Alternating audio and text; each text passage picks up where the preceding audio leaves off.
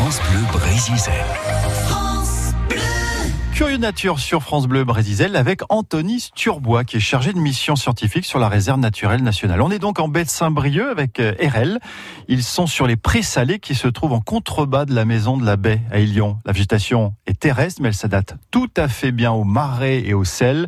C'est ce qu'on appelle l'obione. C'est une mini mangrove. Et eh oui, comme en Indonésie. Une végétation très productive et pour Anthony, elle est même plus productive qu'un champ de maïs un champ de maïs, ça parle, on, voilà, ça fait 2-3 mètres de haut, alors que ça, ça fait 20 cm de haut. Mais sur l'année, avec la production de feuilles et tout, la, grosse densité de, la végétation, bah, ça va produire plus de matière qu'un champ de maïs. Et qui s'en nourrit alors? Alors qui s'en nourrit? Il va y avoir donc cette végétation là. Pour l'instant, les feuilles elles sont elles sont vertes, elles sont fraîches. Ensuite, elles vont tomber, elles vont se dégrader. il va y avoir des petits crustacés qu'on va essayer de trouver. Hein. Mais là, j'en vois pas. Donc des petits crustacés qu'on appelle des orchestia. C'est comme des puces de mer qui vont venir décomposer un petit peu et s'alimenter de, euh, de cette végétation-là. Et puis, ben, comme on va avoir beaucoup, beaucoup de ces crustacés-là, eh ben voilà, ça fait aussi une proie euh, potentielle pour, euh, pour d'autres espèces, et notamment le bar qui va venir, qui va profiter lui de la, de la marée haute pour venir s'alimenter de l'orchestia. Donc il y a deux manières en fait d'exporter un peu cette production végétale. Donc à la fois la marée va partir aussi avec des feuilles, et donc du coup qui vont se décomposer sur des habitats plus loin.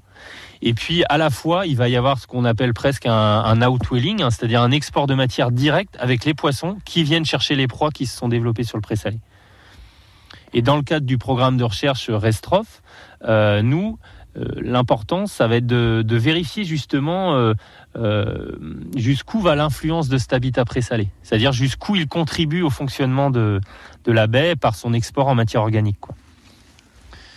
On va essayer de chercher des, petits orchestia, peut-être sous les cailloux là. Ouais, tu vois, regarde, hop. Là, c'est en train de grouiller là. Ah oui. Donc, c'est des amphipodes, ils sont euh, aplatis euh, euh, sur le côté. Et donc, ouais, c'est, les gens voient à quoi ça ressemble une, puce de mer hein, en général. Ah oui, c'est étonnant, on n'imagine pas d'en voir ici, en fait. C'est étonnant, ouais. Donc voilà, donc l'obione, et après, on va, on va descendre un petit peu sur, euh, sur l'estran et puis on va, on va retrouver une végétation encore un petit peu différente. Donc toute la partie végétalisée, hein, ça s'appelle le shore.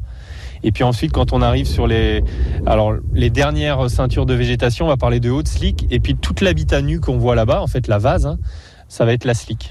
Les Hollandais ont appelé ça slick parce qu'apparemment ça faisait slick quand on marchait dedans sous la botte.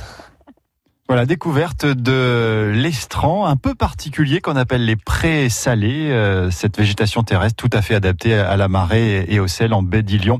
C'est notre balade de la semaine en baie de Saint-Brieuc avec RL, euh, à retrouver évidemment sur l'appli le site France Bleu.